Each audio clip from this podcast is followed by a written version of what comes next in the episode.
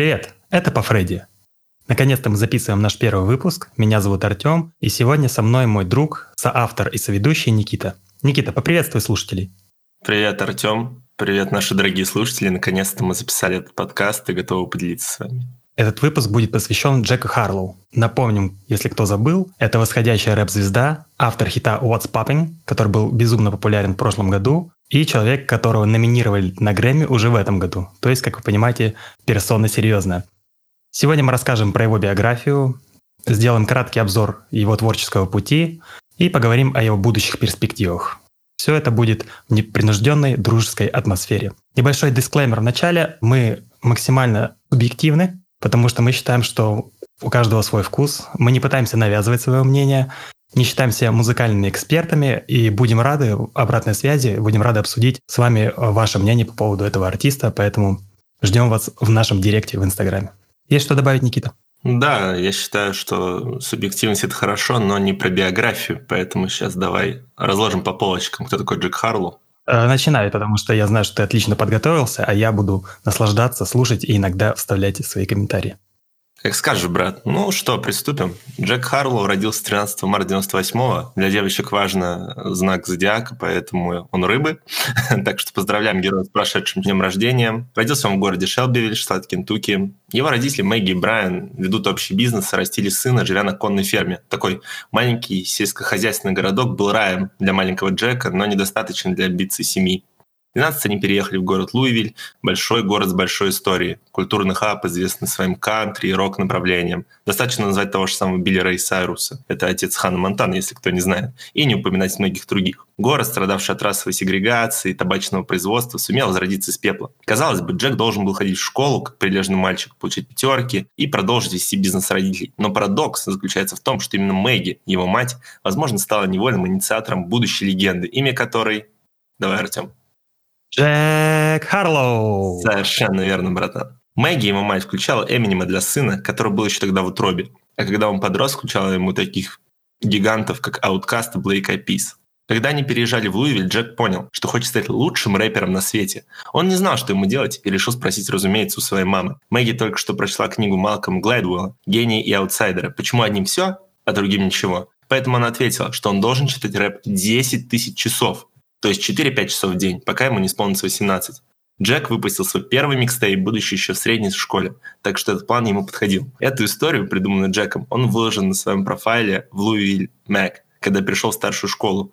В этом был весь он. Шутник, самый очевидный андердог в игре, нерд, который знал наизусть трек странного Элла Янковича «White and Nerdy», и человек, который записывал свои самые первые треки, используя микрофон Guitar Hero. Для местной небольшой рэп-тусовки Луивиля и людей, которые посещали фестивали, где был Джек, то есть Бонару, Forecastle Festival, он упоминал парней из Лонли Айленд. Это Энди Сэмберг, Джастин Тимберлейк. То есть такой невысокий белый рэпер, чей уровень это гэк-рэп на ютубе а-ля Пингай или Оливер 3 с массивными черными нерд-очками, нью-балансами на ногах, кудрявыми волосами, которые казалось невозможно причесать.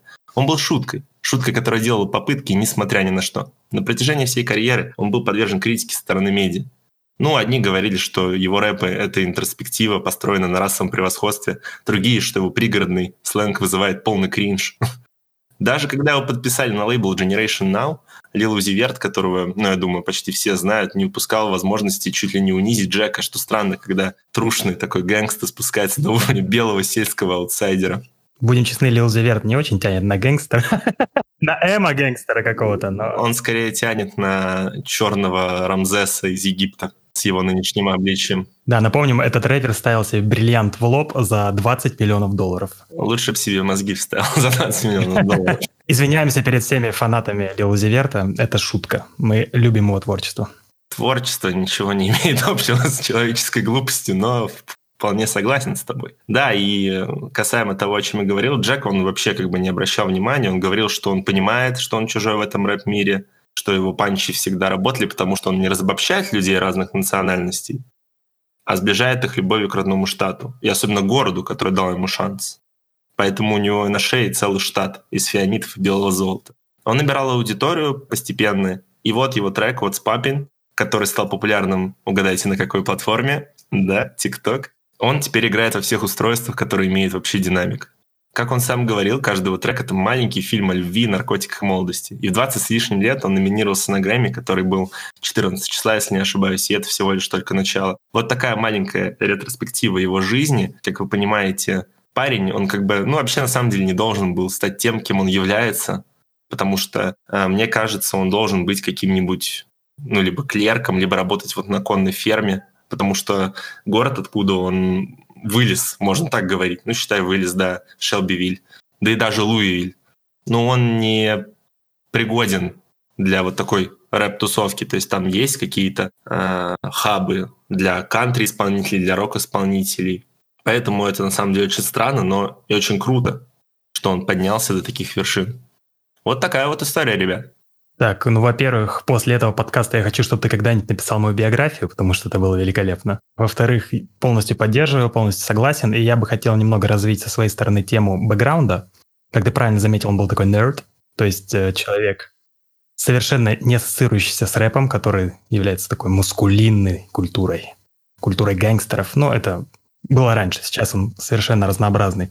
Тем не менее, я считаю, что очень сильная сторона Джека — это то, что он смог превратить свой бэкграунд в основу своего творчества и при этом не потеряв в крутости. То есть он изначально не бахвальствовал пушками, тем, что он занимался торговлей наркотиками и так далее, потому что он этого не делал и понимал, что от белого чувака в очках это будет максимально смешно звучать. Тут можно сделать референс к знаменитому пару лет назад интернет-персонажу Slim Jesus. Если кто-то из наших слушателей знает. Для тех, кто не знает, я скажу, это такой интернет-феномен, максимально худой, невзрачный, белокожий человек, который в окружении гангстеров читал про то, как он ограбит нас, убьет нас и сделает прочие плохие вещи. Это выглядело максимально комично, и поэтому это завирусилось. Джек понимал, что не хочет идти по этому пути, поэтому э, сделал ставку на эмоциональный, где-то даже интеллектуальный рэп, но при этом, конечно, без бахвальства в рэпе никуда. Но мне кажется, он делал даже это как-то закручено, с панчлайнами, и это выглядело максимально органично. Поэтому не вызывало никакого диссонанса. Поэтому вот такой он наш герой. Ну, я думаю, с другой стороны, ты привел в пример Слим Джизуса. Вот он как раз вот гэг-рэпер, да, то есть а-ля Пингай, поэтому он завирусился и был популярен там на протяжении, ну, я не знаю, двух недель или трех недель, да, господи, даже месяц. А Джек Харлоу, он постоянно был андердогом была какая-то прослойка рэп-тусовки, которая его уважала, но в основном все медиа, все уже крупные игроки считали вот его уровня как раз Slim Jesus на самом деле. Ну, во-первых, из-за внешности, во-вторых, из-за его а, происхождения, и в-третьих, что ну, самые первые его работы, ты говорил, что он не читает там про любовь, про наркотики, про молодость. Он про все это читал. Просто одни считали, что это как раз вот такая издевка над рэп-тусовкой, да, ну, черный. А другие считали, что он делает это вот с юмором, но уже видели стиль, который нарастает. Просто ему надо было раскрыться, но люди, люди, знаешь, по своей натуре, они не любят ждать. Они хотят, чтобы вот есть что-то, да, какой-то исполнитель, они хотят от него все, бенгеров, чтобы прям сразу и навсегда. Чтобы вот первый альбом, да, который он бы выпустил, сразу там 10 вот спопинов было, чтобы они постоянно слушали. Нет, ребят, так не бывает. Есть э, развитие у любого артиста, да, то есть любой артист, он имеет неудачные моменты, особенно в начале своей карьеры, потому что это все ошибки, на которых люди учатся. И без этого никак. Согласен. Я хотел еще сделать ремарку перед тем, как мы перейдем к обзору релизов, к его творческому пути. Я просто вот перед подкастом переслушал его последний альбом, про который мы много сегодня скажем, и вот на треке «Рандеву» у него есть классные строчки, он говорит, меня дико раздражает, когда говорят, что все произошло за одну ночь, мой успех, но они не знают, через что я прошел, что я турил в маленьком автобусе, и на некоторые мои шоу приходили по 8 человек. Я считаю, что это важно отметить, почему мы, кстати, рассматриваем его путь, потому что это совершенно не мгновенный успех. Как мы правильно заметили, что Джек очень много работал над ним, работал над своим стилем, и будет ошибочно считать, что он автор одного хита, типа What's Popping, и что успех пришел к нему случайно, это все закономерно. Поэтому давайте перейдем к первому релизу под названием «18». Я кратко скажу свое мнение, потому что считаю, что на нем не стоит фокусироваться, потому что это все-таки первый релиз. Скажу свое общее впечатление. То есть, на мой взгляд, для первого релиза это хороший результат. Мне приятно его слушать даже там спустя столько лет. Хотя я понимаю, что это откровенно слабее нынешнего материала. Видно, что он находится в таком зарождающемся этапе своего стиля, пытается найти его, и у него достаточно неплохо получается. Но, как мы обсуждали с тобой ранее, до подкаста, он максимально фокусировался на трэпе, на бахвальстве здесь, и мне кажется, очень хорошо, что в дальнейшем он поймет, что ему стоит делать побольше упор и побольше треков, таких как Selfish на этом релизе, в котором он поет, читает о девушке, о перерыве в отношениях и делает это меланхолично, и звучит это максимально круто. Но также я бы отметил трек Ice Cream, который на момент выпуска являлся самым прослушанным с этого релиза, 700 тысяч прослушиваний. Да, небольшая ремарка, мы будем использовать прослушивание Spotify, так как это самый знаменитый, самый популярный сервис, и мы считаем, что это хороший показатель популярности артиста. Но это, конечно же, субъективно. Ice Cream тоже советую всем послушать, он есть в нашем плейлисте, прикольно звучит, молодежно, хайпово, я бы даже сказал, для того времени так точно, поэтому это хорошая заявка на начало творческого пути. Ну да, согласен. Наверное, это правда звучит хайпово. Ну, я скажу так, наверное, тогда Джеку было всего лишь 18 лет, ну и поэтому альбом называется 18. Его мейнсет тогда еще не был стабильным, но стиль и опыт, который он приобрел благодаря влиянию разных музыкальных стилей, о которых мы уже говорили ранее, уже рвались, наверное, наружу. Альбом раскрывает для нас его такой трэп-сайт. Можно назвать и сазерно хип-хопом, и поп-рэпом. Он начинает сразу же с первого трека The Chosen One, то есть он каждый день доказывает своей публике, ну и вообще просто публике, что он не напыщенный там белый нерд, который там играет на своей внешности, да, на своем каком-то расовом превосходстве. Я просто вычитал это э, в одном журнале, что про него так говорили. Я вообще не понимаю, откуда это берется. Если белый парень читает рэп, то почему про мы так не говорили? он больше подходит, кстати, на эту позицию. Ну, понятно, что он из э, очень жесткого района в Детройте был, но когда смотришь на него, Белый нерд. Ну, вот, скорее всего, фильм Мили повлиял на его творчество, что его начали воспринимать по-другому. К сожалению, у Джека не было такой возможности, поэтому выкручивался как мог. Но делает элегантно и с юмором. И опять же, вот в самом первом треке The Chosen One, который мне на самом деле понравился, он сравнивает себя там и с Гарри Поттером, делает скит из речи Стива Джобса в 2007 году, говорит себе в третьем лице. Он как бы позиционирует себя как уникальный персонаж, на самом деле это так и есть, наверное, как Кентукки Дерби, самый известный конный скачки в мире, про это тоже есть панч в этом треке. Также он не забыл про своего друга Ace Pro, участника его коллектива, который он создал Private Garden, и бенда The Homies. И вот этот The Homies — это, наверное, поворотный контрпункт в его карьере, потому что эти ребята были с Джеком с самого начала и идут э, до сих пор. Джек никого не забывает и постоянно их упоминает. Но вот касаемо треков, которые ты назвал, Ice Cream, да, еще один, Selfish, они все построена на битах за респект. Скорее всего, либо за респект, либо куплены у SoundCloud музыкантов. Ну, соответственно, так как биты покупные, они были не в стиле Джека, поэтому имха, они еще такие сырые. Хотя Джек пытался подстроиться, это хороший знак, я считаю, для любого артиста. И на старте своей карьеры Джек именно вот в этом альбоме не боится обращаться к большим дядям, так сказать, за битами, поскольку два трека записали на самом деле очень известные люди в тусовке. Один был Дерек Джей Аллен, который стоял вообще за успехом Дипла. Дипла, по-моему, был лучший рэпер в какое-то время на DJ Mac. То есть я помню, был Авичи, еще кто-то и Дипла. Но он все-таки не рэпер, а электронный музыкант был. Ну, продюсер, да. Может, рэпер, откуда я знаю. Скорее всего. Музыкальный подкаст, ребята. Ну, не, одно дело музыкальный подкаст, а другое дело знать всех продюсеров. Ну, мне он просто известен со стороны именно продюсерства музыки. Честно скажу, до того, как я записал подкаст, я вообще не знал, кто это. Но потом я просто посмотрел дискографию Дипла и увидел, что он почти на каждом его треке. Там мне в этом треке, который The Magazine, который он записал, понравился панч про Джейсона Уильямса. Если кто есть среди наших подписчиков, любителей баскетбола, скорее всего, они знают, кто это. Это White Chocolate, белый шоколад, один из самых, наверное, великих дриблеров в НБА. И он был белым, и на самом деле его также воспринимали, как и Джека Харлу ну, блин, какой-то белый парень дриблит в стиле черных пацанов с района. Поэтому он всем так и нравился, как и на самом деле Джек Харлоу. Они очень на самом деле похожи, только один в спорте, другой в музыке. И я очень хотел упомянуть два трека, которые мне показались очень показательными для карьеры, которые, возможно, немногие заценят, но трек Obsessed, там вот он показательный тем, что там показывается белый и черный флоу. Белый представляет Джек Харлоу, а черный Нима. И вот прям отчетливо видно, в чем разница, почему Джек Харлоу популярный, актуальный, свежий, вот прям реально свежий, прям фрешман, и Нима. Вот Нима, он представляет собой вот классического черного рэпера, любого. И разделяется прикольным таким модным переходом стиле Кевина Абстракта от Отиса. Там и дикция у Джека, настоящий вот этот местный акцент, suburban, как говорят, мелодика речи.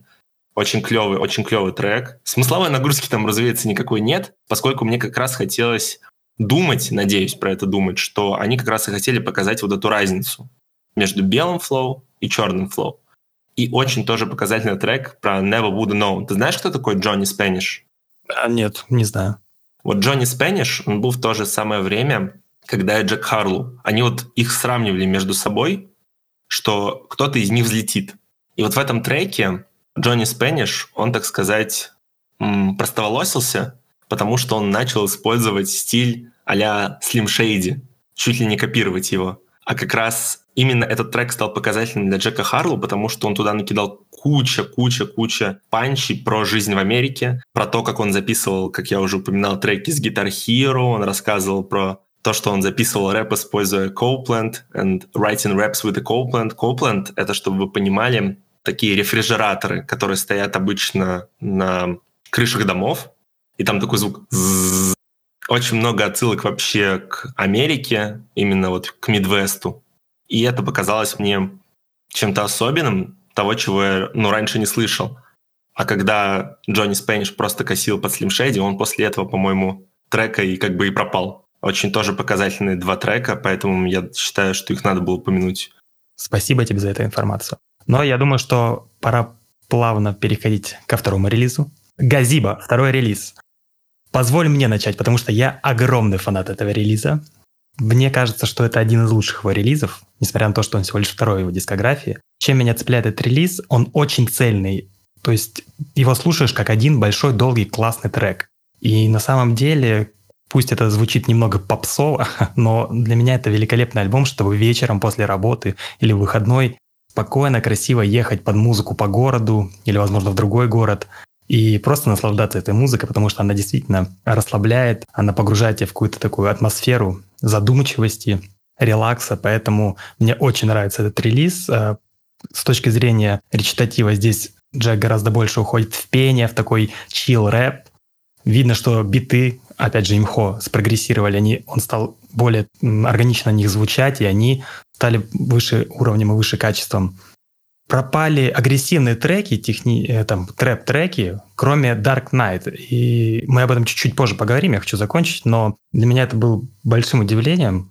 Ну, не то, что удивлением, мне было странно. Слышать это, что Dark Knight — это самый популярный именно трек с этого релиза, и он вообще выпускал как лид-сингл. Потому что на самом деле ну, настолько кардинально отличается этот трек от всего настроения от альбома, что вот человек, который послушал этот трек, он бы составил немного, мне кажется, не то, что неправильно, а неполное мнение о творчестве Джека, поэтому я бы хотел, чтобы ты потом отдельно прокомментировал этот трек. Но мне очень нравится трек Detox, это один из моих любимых треков. Великолепный инструментал, Джек просто скользит по биту, поет, и вроде бы текст не замысловатый особо, но как-то он погружает тебя, опять же, в задумчивость. Я люблю подумать под этот трек, но также я люблю просто слушать его и наслаждаться. Также хотелось бы отметить трек Wasted Use, тоже замечательный трек. Опять же, Джек делится переживаниями по поводу прожженной молодости, так можно сказать, наверное, угу. и рассуждает, делится переживаниями. Нужно понимать, что на самом деле, что круто, что так как он записывал это достаточно молодым, он все свои переживания упоминает их в треках, да, раскрывает их в треках, он как будто немного, наверное, на сеансе, да, знаешь, психотерапии, и очень легко где-то найти отголоски себя в этих треках, думаешь, блин, а я тоже так об, об этом переживал или еще что-то такое. Мне кажется, здорово, когда ты можешь так реагировать на музыку, находить не себя, это здорово. И я бы отметил еще трек «Рутин», потому что, ну, во-первых, он классно звучит, а во-вторых, мне очень нравится там строчка. А, не помню, упоминали мы ранее или нет, но в детстве Джек Карлоу также слушал Канье Веста, хотя это не особо видно в его творчестве, то есть это, мне кажется, не нашло такого большого отражения, но мне очень понравилась там строчка. «My home is favorite rapper Kanye West since we was little, so I knew that boy a dropout before he went to school. То есть это отсылка а, к релизу Kanye West College Dropout, то есть человек, который бросил колледж. Мне вроде как бы очень просто звучит, но мне кажется, достаточно здорово, что Джек э, делает отсылки там, к своему детству, опять же, к людям, которые на него влияли. Ну, мне как-то очень зацепила эта строчка. Наверное, это все, что я хотел сказать, Никит. Очень интересно будет послушать твое мнение про этот релиз. Угу, спасибо. Твое мнение, кстати, очень сильно коррелирует с моим, потому что когда я прослушал этот релиз, я подумал сначала, что это саундтрек к какому-то фильму, который вот выходит, наверное, каждый год, знаешь, парень приезжает в такой город на машине, проезжает мимо него и выезжает, и что-то происходит. То есть как будто я посмотрел маленький фильм, но не смотря его, как бы это парадоксально не звучало, как будто я его прослушал. Такая аудиокнига, такая жизнь как будто пролетела. Мне кажется, в основном это меланхоличный релиз во многом. Вот там тот же самый трек Eastern Parkway, самый первый, да, он прям реально как будто кино. И он прям рассказывает, что это как будто Луивиль ночью. Он говорит э, о том, что он там катает на скейте, что он вырос с пацанами, которые носят, короче, made a belt with a string. Ну, чтобы вы понимали, скейтеры, они носят такие ниточки вместо ремня, потому что если ты упадешь, делая трюк, то ремень вопьется тебе в твой живот, и ты, скорее всего, будешь плохо себя чувствовать, если так можно сказать. Ну и в основном очень такой меланхоличный релиз, как я уже сказал ранее. Очень много отсылок, опять же, к очень известным рэперам. Ты уже упомянул Кенни Веста. Очень странно, что он сделал отсылку именно к College Dropout. Я вот очень много и долго об этом думал, каким альбомом можно сравнить Джека Харлоу. Я думаю, может быть, ты согласишься со мной, это, наверное, Graduation. Вот мне очень, например, нравится трек у Кенни Уэста Flashing Lights, один из самых, по-моему, известных треков у него. И вот там я слышу Джека Харлоу. Чуть-чуть, но слышу. И очень странно, что он упомянул колледж Dropout, но, скорее всего, это было э, в привязке к тому, что он не особо хорошо учился, был таким посредственным учеником. Возможно, поэтому. Также мне понравилось, что он вставлял такую нативную рекламу, но он тогда еще не работал с брендами. Он пропагандировал бренды, которые ему реально по кайфу. Вот. То есть он носил там флисовые куртки L Bean, и он ставил панч про это. Это очень круто, и он до сих пор поддерживает. Вот я сказал, что все думают, что он нерд с New Balance. Он сейчас амбассадор New Balance. То есть парень, он никогда не предает то, что ему близко. И для меня это тоже очень близко, близко, и это очень круто. Здесь будет уместно звучать цитата великого Дрейка «Started from the bottom, now we're here». Yes, yes, man. Дрейка я тоже очень люблю. Вот, кстати, тоже интересный факт. От Дрейка я тоже очень много замечаю у Джека Харлу. Особенно какой-нибудь там Marvin's Room, вот такие треки. Очень меланхоличные, лиричные, где есть и место и рэпу, и пению. Как считаешь?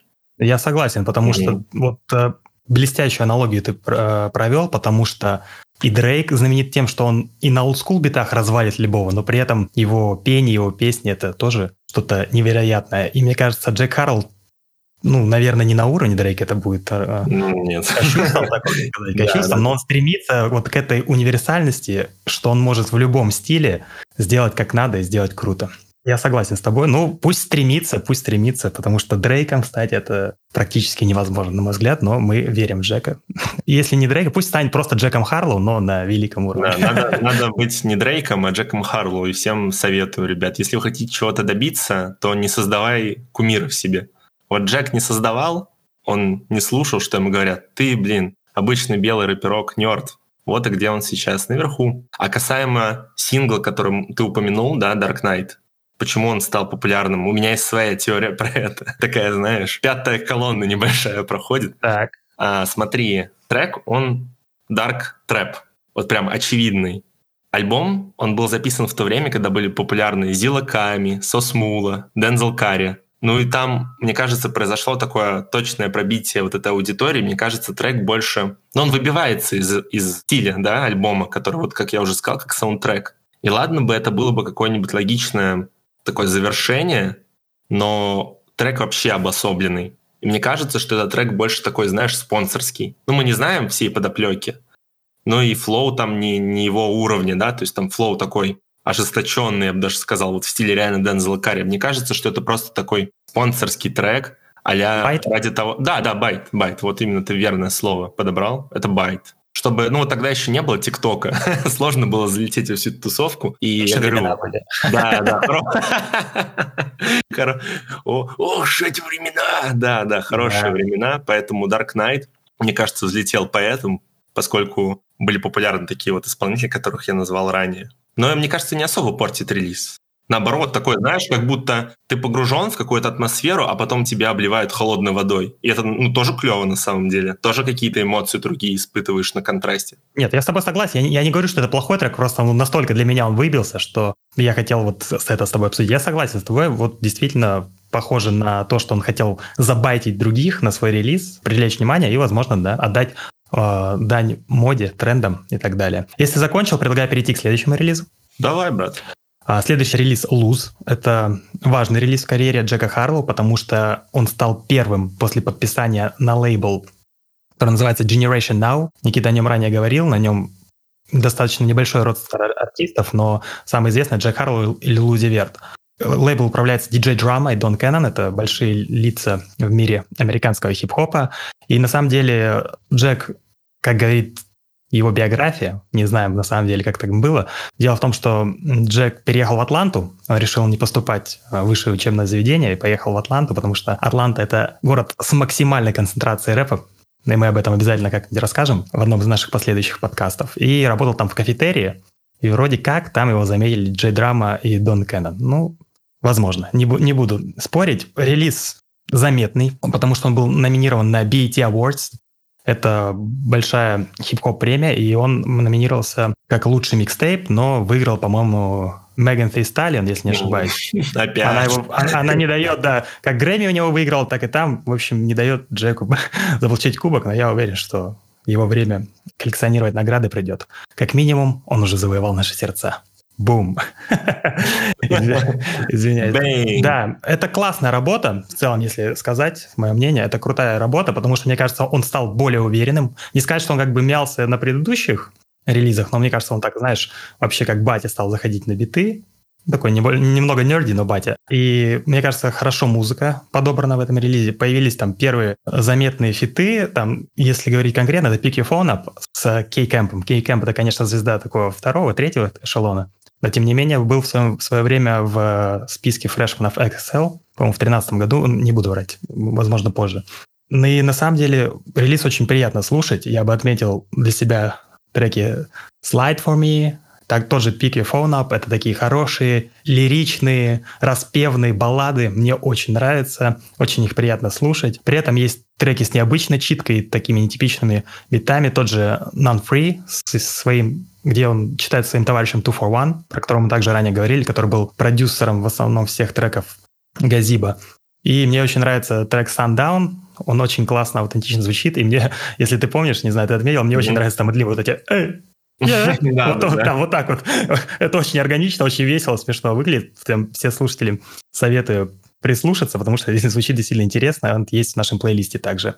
Вы заметили, как я продвигаю наши плейлисты, но я скажу для чего, потому что, мне кажется, гораздо проще ориентироваться в нашем подкасте, когда вы там прослушали хотя бы частично плейлист, составили свое мнение, и потом можете сравнить его с нашим. Они закреплены будут в актуальных сторис, поэтому да, после подкаста вы также можете перейти и переслушать их. Так, минутка рекламы закончена, поэтому, Никита, пожалуйста, представь свое мнение по поводу этого релиза. Слушай, ну релиз он первый, и ты прям все треки, которые я хотел, рассказал, так сказал, забрал все лавры, всю славу. Мне знаешь, какой трек очень понравился? Вот я думаю, я только про него скажу. Коди Бэнкс. Не знаю почему. Может быть, потому что я в детстве смотрел фильм про этого Коди Бэнкса, и он прям на него похож, брат. Ты смотрел? Слушай, а напомни, кто это? Я просто даже короче, не знаю. Короче, был фильм, я не помню, как он точно назывался, по-моему, что-то «Секретный агент Коди Бэнкс», и там был парень, который вот прям выглядит как э, Джек Харвелл, только ниже, меньше и смешнее. И я думаю, что это прям вот комедийный актер, если был бы Джек Харвелл, то был бы Коди Бэнкс. Поэтому для меня это очень смешно было слушать это, но в то же время забавно представлять, насколько он до сих пор продолжает доказывать публике. Может быть, это что-то личное, да? Не знаю, может быть, часть его стиля, но он до сих пор пытается доказать всем, что нет, ребят, я не white nerd, но если вы хотите так думать, то окей, вот вам треки. это тоже очень круто, такой, знаешь, юношеский максимализм. То есть он не признает авторитетов, если ему что-то говорят, он такой, окей, я с тобой согласен, вот тебе треки, которые ты будешь слушать каждый день живи с этим. Это очень клево, что он дает такой виртуальный пинок под зад всем своим хейтерам. Мне кажется, весь альбом он такой, что он дает пинок под зад всем своим хейтерам. Казалось бы, фрешман на Generation Now, но он дает, так сказать, огня. Facts. Facts, facts, facts bro, facts. Так, следующий релиз конфетти, и вот этот релиз, насколько я помню, у тебя тоже вызвал вопросы. У меня так точно. Но... Меня вызвал не столько, извините, перебью, не столько вопросы, сколько непонимание, как можно так все потерять за, за один релиз. Сейчас стараемся объяснить, почему. Ну, я выскажу свое мнение, опять же, я не знаю, как было, но мне кажется, очень видно влияние лейбла, где диджей Драма сказал, блин, короче, Джек, давай вот сделаем так, чтобы это зашло тем. Сейчас для девочек обязательно два трека. Вот какой-нибудь еще такой, что в тренды. И видно, что Джек разрывается, и он, он не делает в приличном для себя стиле, и он еще не вырос, не оброс мясом настолько, чтобы спокойно звучать на любом бите. И он и туда, и сюда. То есть, опять же, те же треки Ghost, Rotten, на минималистичные биты, где он, да, я крутой, я супер чувак, но это выглядит абсолютно, как по мне, неорганично, и мне кажется, ему самой слегка некомфортно, хотя Ghost они делали чуть ли не лид-синглом, если не ошибаюсь, mm-hmm. и он стал популярным. Мне кажется, знаешь, там читка напоминает g немного, не знаю, согласишься ты или нет, но что-то такое мне навеяло. И вроде как бы давайте для девочек сделаем трек, который, как показывает Spotify, 53 миллиона прослушиваний Through the Night с Брайсоном Тиллером. Он очень зашел, но на мой субъективный взгляд, ну, мне он вообще не нравится. И мне и минус не нравится, и как они себя на бите ощущают, ну, опять же, субъективщина. При этом я бы хотел отметить пару треков, которые мне понравились. Это Warsaw, классное пение, чил, читка. Это тот Джек, которого мы привыкли слушать. Знаешь, он сказал, блин, оставьте мне хотя бы два трека, чтобы я хоть что-то сделал. Мне кажется, очень понравится девушкам этот трек. Он такой light, классный. Ну и парням тоже, мне, по крайней мере, понравился. И Sunday Night, но там мне очень нравится бит. Его делал продюсер Honorable C-Note. Очень крутой продюсер. Мне еще очень нравится его трек «Эмс». Это Асап Роки с Лил Вейном. Всем советую послушать. Mm-hmm. В общем, я считаю, что это, наверное, важный релиз для Джека в каком плане, что человек попал в крупную индустрию, ему нужно немного конъюнктурить, он пытается, и, на мой взгляд, пока что у него не получается. Как он докажет дальше, если совместить конъюнктуру и свой фирменный стиль, все получится. Но на этом релизе, мне кажется, это не удалось, но, возможно, он помог ему осознать свои ошибки и, и там, в дальнейшем сформировать свой стиль. Опять же, ошибки, на мой взгляд, я, его на самом деле публика не так плохо приняла. Вот мое мнение. Ну, я соглашусь. У меня такое ощущение, что Лил Узи Верт проклинает все, к чему прикасается. Я не знаю, как это работает, но Generation Now, Лил Узи Верт туда подписали, и все как-то пошло не в том направлении, в котором хотелось. Касаемо альбома, ну, у него совершенно нет никакой идентичности. То есть, знаешь, такое ощущение, как будто Трей Сонгс просто опять пукнул в микрофон. Но он уже в возрасте человек, он может такое сделать. Ну, он уже, да, ему надо это делать, иначе все в себе держать, ребят, не надо. Вот, и касаемо этого альбома, такое ощущение, как будто я послушал реально очередной альбом. Вот любого такого, знаешь, сладенького, а-ля Трей Сонгс, кто еще там. Ну, даже не вспомню исполнений, потому что их столько. Вот ранний Амине, вот что-нибудь такое, или Кайл, вот. У него совершенно нет идентичности, такой, знаешь, пытается как будто балансировать между такой спокойной тин-муви парти, вот все такое. Но это выглядит, ну, вторично, что ли. Короче, не знаю, какой-то релиз, скорее всего, тоже под влиянием лейбла говорят, вот надо девочкам, согласен с тобой в этом плане, надо девочкам потусоваться в патче. Или в Magic City попы потрясти. И он такой, да, это то, что надо, брат. Ну, не знаю.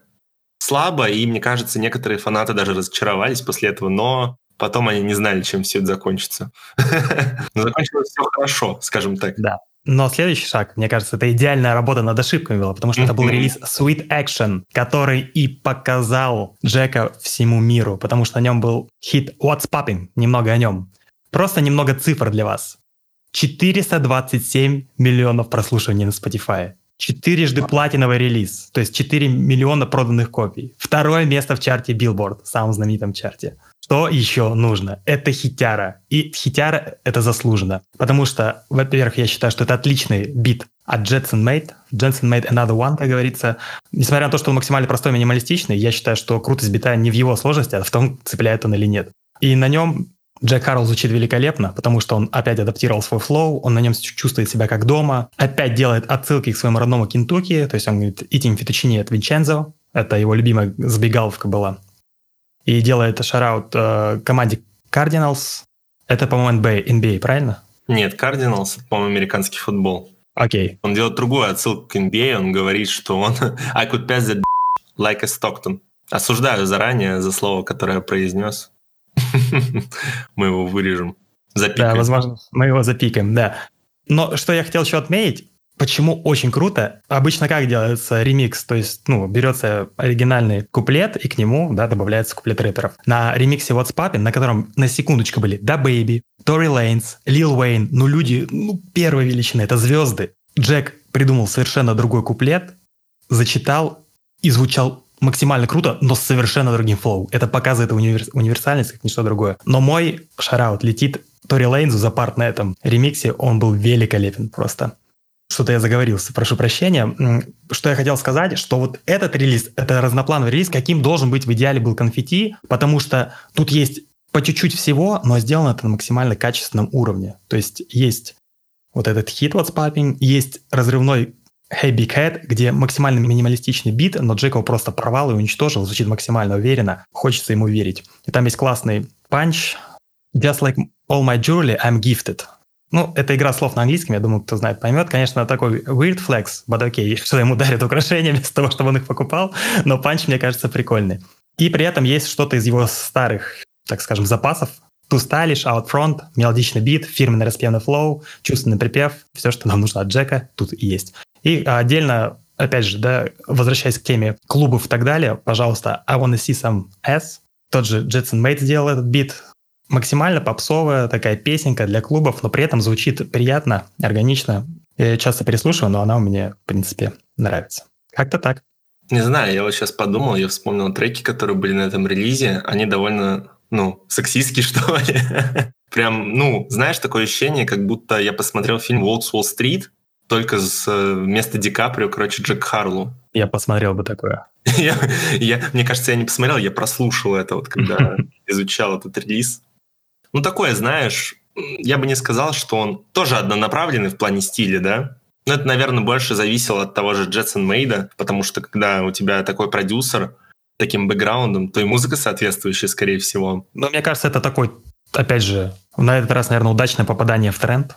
В тренд тоже надо попасть умело. У Джек Харлоу всегда хорошо получалось в скобочках. Вспомните предыдущий релиз? Нет.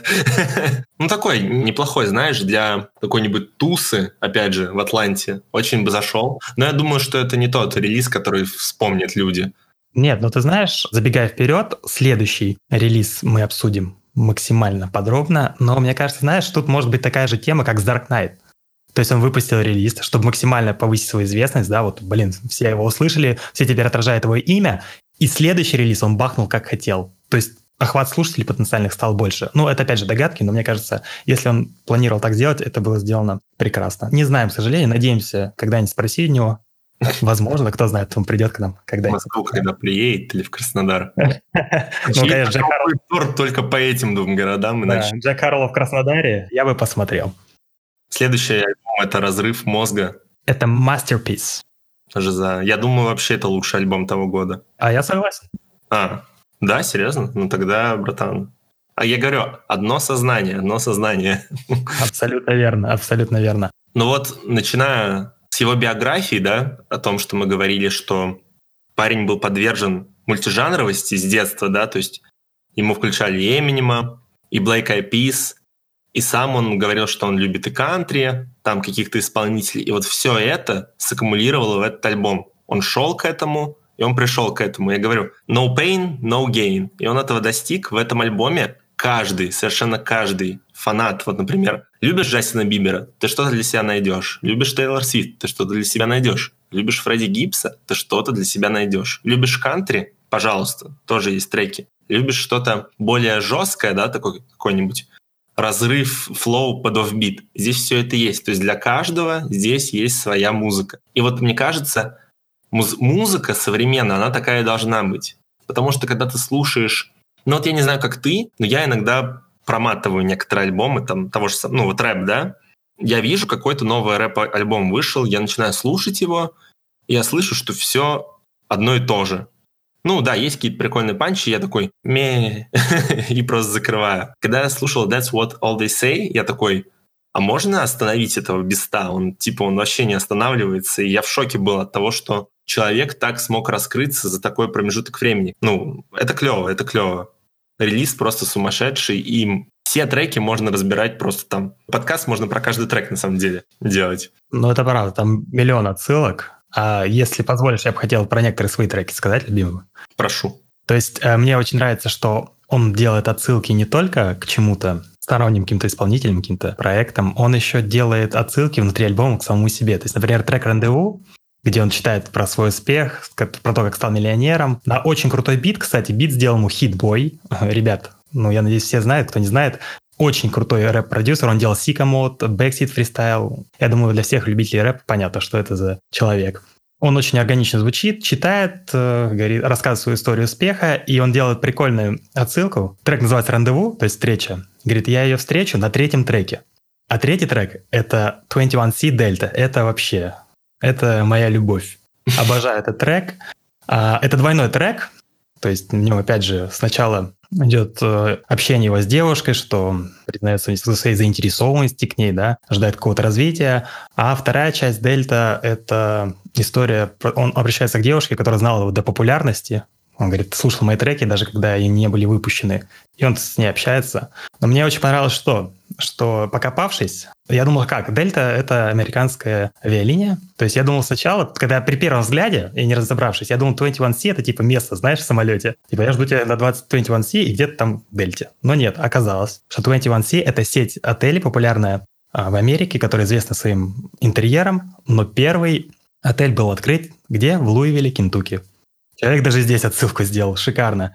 Ну и, конечно, здорово, он, он великолепно звучит на бите, и, опять же, прикольный припев, а, где он говорит, что эта девушка не летает спиритом, спирит — это лоукостер американский, mm-hmm. это девушка Дельта, то есть премиальная авиалиния, но не та, что с пирамидами. Опять же, просто максимально, вроде как, ну что такого, но меня восхищают такие строки, которые я бы сам никогда не смог придумать. И я бы еще хотел отметить трек. Точнее, я хотел бы начать, а ты продолжишь, потому что это замечательный трек. Я уже знаю, что это, кажется. Да, это Тайлер Херо. Ребят, это, ну, наверное, кстати, на самом деле наша бесконечная любовь Джек Харвелл началась совершенно не с Soul's Poppin', а именно с этого трека. Я думаю, ты согласишься. Каждая строчка панч, как можно это не полюбить? И, ребят, на секундочку. Про, продюсер бита. Бит просто великолепный, завораживающий. Это Boy Wanda, Человек, который делал Not Afraid Eminem, который делал Work Риана и Дрейка. И был эксклюзивным продюсером его ранних релизов. И Скотт Скротч. Это человек, ну это легенда рэпа. Steel DRE, X, Candy Shop, ребят, ну... Я помню, я по экпорту все эти треки передавал в туалете, да. пока никто не видел, потому что было запрещено да. с телефонами. Я думаю, это было у всех на мобильниках, действительно. Ну потому что это, это легенды, и легенды олдскула создали великолепный бит, и потенциально новая легенда нашего времени сделала все как надо. Супер трек, слушать всем. 116 миллионов прослушиваний на Spotify, этим все сказано. Никита? Я думаю, мы еще приложим ссылку на клип, потому что клип тоже очень классный. Я не знаю, как ты, но клип просто пушка. Да, в клипе можно увидеть весь его гэнг. Да, мы сделаем это в сторис. И еще, пожалуйста, посмотрите, мы выложим ссылку на его концерт Tiny Desk. Это просто разрыв. Да. Это жесть. Да, это там э, суть концепта в том, что он исполняет треки под живой инструментал. Если многие рэперы просто максимально невзрачно, без автотюна и басов звучат, то Джек, ну, он не то что круто звучит, он раскрывается с новой стороны. Я всем рекомендую послушать. Это супер.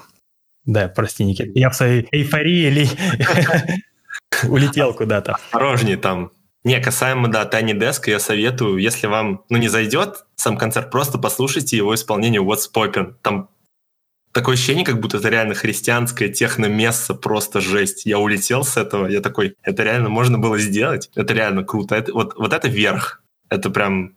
Я не знаю, куда выше прыгать вот в этом исполнении было, это прям круто. А от меня совет, послушайте еще Cream в его исполнении Tiny Desk. Ребят, ну это отрыв башки, честно, очень круто. Но если после такого люди не послушают, я не знаю. Я что, тоже не знаю. Как, как их заставить их? Не, не надо заставлять, надо просто предоставить им информацию, а как бы наши зрители, они сами решат, что с этим делать. Но мне кажется, тут нет никаких вариантов. Это просто круто. Когда хорошо, тогда хорошо. Вот эта фраза, она как бы локомотив всего его творчества. А можно тебя попросить э, рассказать про трек Already Best Friends, потому что ты человек не понаслышке знакомый с Крисом Брауном, мне интересно твое мнение. Да, с Крисом Брауном я знаком с незапамятных времен. Не лично, конечно. Топахенеки я не был, но да, касаемо Криса Брауна и Джека Харлоу, вот именно этот трек, Я иногда не понимал, где Джек Харлоу, а где Крис Браун. Хотя, казалось бы, Крис Браунские мотивы, они уникальны, да, то есть вот этот надрывный пинч, его классический у Криса Брауна, то есть слышу этот пинч, сразу понимаю, что это Крис Браун и никто иной. Типа у Ашера такого нет, ни у кого такого нет, он уникальный. Но Джек Харлоу, он читал, знаешь, так размеренно, знаешь, такие сексуальные нотки, как будто вот пробудили во мне эндорфины, мне сразу захотелось надеть такую гавайскую рубашку, пойти на улицу и просто флексить зимой на Красной площади. да, это, это трек, который вызывает эмоции, мне кажется, у, даже у самого каменного гостя. Поэтому это круто. Ты про Джигана? Джиган предпочитает другие камни. Салют, Джиган. Да, Джигану шутаут. Классный парень. Мне очень нравится в этом треке, когда Джек Харлоу читает, помнишь клип? Ну, клип тоже, короче, все его клипы, они очень крутые, всем советуем смотреть, но именно в Already Best Friends, там в клипе, где он сидит рядом с двумя девушками у бассейна и начинает рассказывать, что девчонки, что вы учитесь? Вы думаете, это смешно? Чисто любой разговор на тусе. Очень клевый трек. Ну вот я говорю, весь релиз, ну он для каждого, и он тоже реально как фильм только как несколько фильмов в каждом треке, которые связаны одним сюжетом. Очень круто, очень круто. Я не думаю, что стоит прям каждый релиз разбирать панчи, это мы оставим на откуп нашим слушателям. Я думаю, достаточно просто упомянуть э, то, что каждый найдет здесь свое. Я уже, конечно, повторил это много раз, но это так. Это фундаментальная фраза для этого релиза. На самом деле мы можем вообще бесконечно про него, мне кажется, говорить, про каждый трек, рассказывать про отсылки, но я думаю, что людям не столь увлеченным Джеком Харроу будет тяжеловато слушать. Возможно, когда наш, если многие наши слушатели проникнутся, будет какой-нибудь разбор альбома, но, как говорится, все зависит от вас. Да, кстати, небольшая ремарка, если вы например, хотите услышать выпуск подкаста про кого-нибудь или про какую-то тему, можете предлагать нам в директ. Если будет действительно интересно нам, если будет хорошая идея, мы с удовольствием рассмотрим и, возможно, сделаем. Да, ребят, не стесняйтесь. Мы вот не стесняемся, делаем. Да. Но Никого вот не спрашиваем. Мы как Джек Харлоу двигаемся вперед. Когда хорошо, тогда хорошо. Тоже будем учиться на своих ошибках, потому что я не знаю, как ты, Артем, но я вот, наверное, волновался, когда записывал. Я думаю, что наш первый подкаст, он не идеальный, но тоже есть задатки стиля. Как считаешь? А, я с тобой согласен. На самом деле, большое удовольствие, большой кайф записывать этот подкаст. Конечно, надеюсь, слушатели нас поймут. Это первый опыт записи подкаста. Не все идеальное, не все получается, но мы будем расти, прогрессировать и надеемся, что вы нас поддержите. Ну что, небольшую финальную черту? Да. Почему мы так любим Джека Харловича? Харловича. Джека Харлу.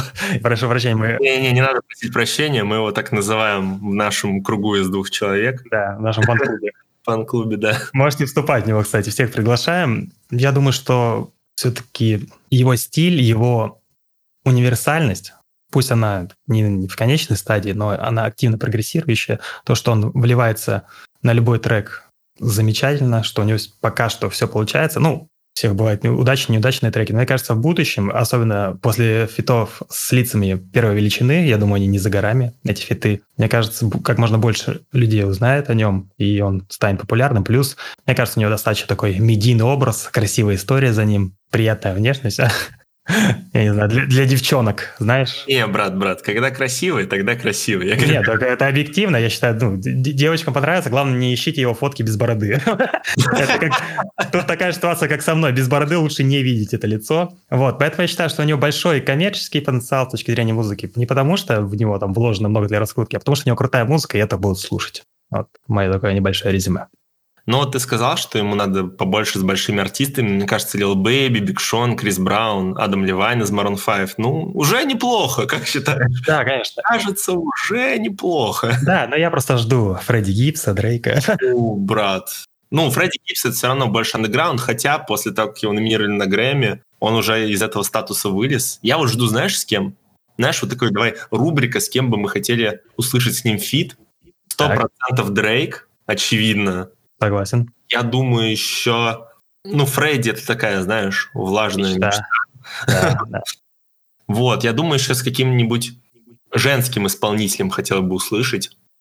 Может быть, даже не рэпером. И вот с Рианой это вообще была бы пушка. Слушай, да. Она... Ариана Гранде, возможно. С С Риана Гранде, да, круто было бы. Или с какой-нибудь Деми Ловато. Ну, вот что-нибудь такое, да. Касаемо моего отношения к Джека Харлоу, знаешь, вот реально парень встал, ему еще не было и 13, и такой, я хочу быть рэпером. И он вырос в таком месте, где шансов было очень мало.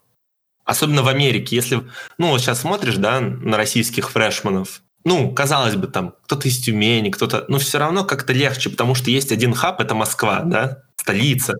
В Америке тяжелее это сделать, потому что у каждого штата есть своя ну, конгломерация, есть какое-то место притяжения, куда все люди стекаются. И чтобы получить успех в каком-то другом штате, тебе приходится проходить через бюрократический ад. Ну, во-первых, далеко от семьи. Это все очень тяжело. Но парень, он идет своим путем, никого не слушает, все делает правильно.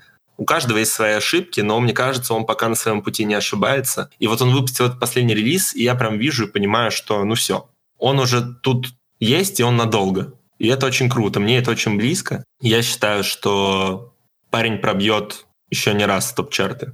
Согласен, дружище. Тогда по три любимых трека, и будет в конце небольшое мое обращение к зрителям, ну и твое тоже. Мои три любимых трека — это 21C Delta, как я и говорил, Tyler Hero, конечно же, но это любовь. И все-таки я назову Detox. Очень крутой трек, поэтому вот эти три трека даже если вам не, ну, изначально не нравится Джек Харл, я все-таки советую вам ознакомиться. Но это просто рекомендация. Я, наверное, первым назову Obsessed, про который я говорил, потому что он прям показательный. Второй, наверное, будет Tyler Hero.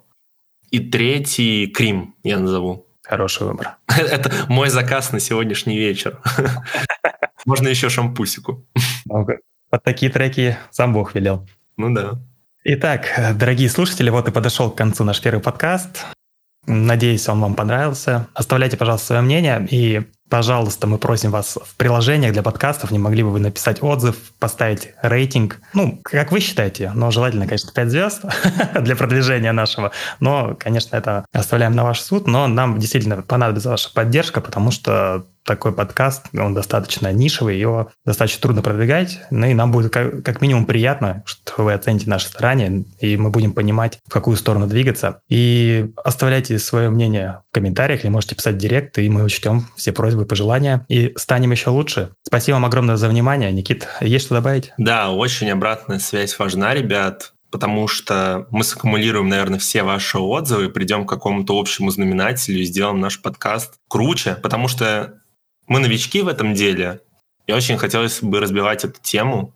Мы не гонимся там прям за какой-то супер популярностью, потому что мы делаем, ну, по кайфу, можно так сказать. Поэтому мы делаем и для себя, но и для вас, и хотим, чтобы мы вместе с вами развивались. Потому что вы все, каждый человек, который подписывается на Инстаграм, слушает наш подкаст, он является неотъемлемой частью всего этого производства, и ваше мнение так же важно, как и наше. Поэтому мы вас всех очень любим, хотя вас сейчас и немного, и ждем вас всех на будущем подкасте.